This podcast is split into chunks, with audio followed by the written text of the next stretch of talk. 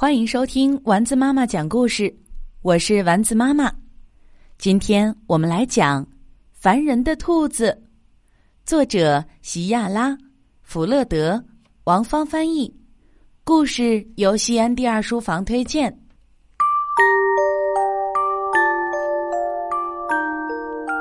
一只大熊住在偏僻的郊外，与世隔绝。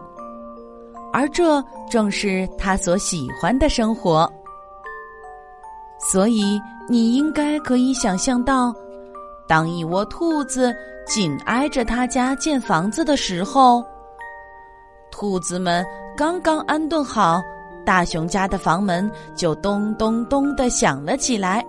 哈喽，熊先生，能跟您借点蜂蜜吗？我们想烤蛋糕。我一滴蜂蜜也没有。大熊冷冰冰地说：“烦人的兔子。”大熊嘟囔着，他给自己泡了杯茶，加了一滴牛奶和十大勺蜂蜜。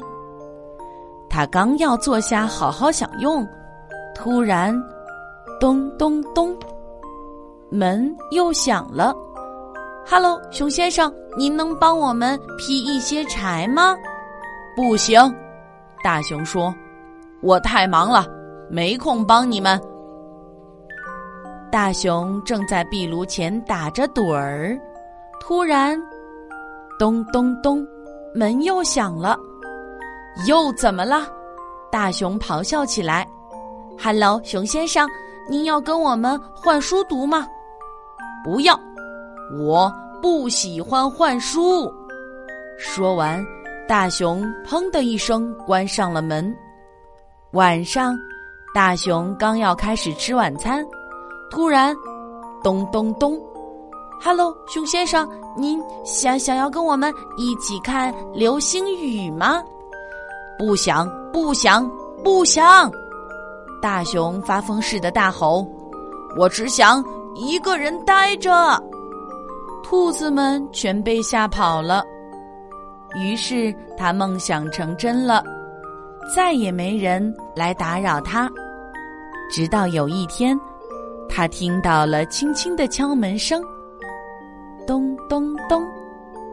他打开门，却没有看到兔子。门前只有一个篮子，篮子里有一个蛋糕、一些木柴、一本书，还有一张字条。字条上写着。亲爱的熊先生，我们知道您没有蜂蜜烤蛋糕，所以我们为您烤了一个。我们希望您能用这些木柴升起温暖的炉火。我们还觉得，也许您会喜欢读我们最爱的这本书《银河系漫游指南》，这是关于恒星、行星和太空的。您的邻居，烦人的兔子。大熊吃掉了蛋糕，用木柴生了火，还在睡前读了那本书。可是那一晚，大熊失眠了。从小到大，大熊第一次感觉到孤独，所以他想要做一些以前从来没做过的事儿。大熊带了很多蜂蜜。很多木柴和很多书，他要去拜访他的新邻居。从那以后，大熊总是跟兔子们在一起，而且你知道吗？这正是他所喜欢的生活。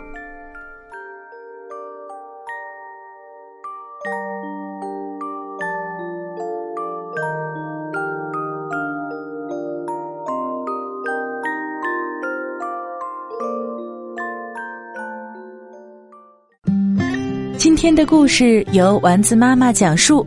如果你喜欢，欢迎添加丸子妈妈的公众微信号“丸子妈妈讲故事”。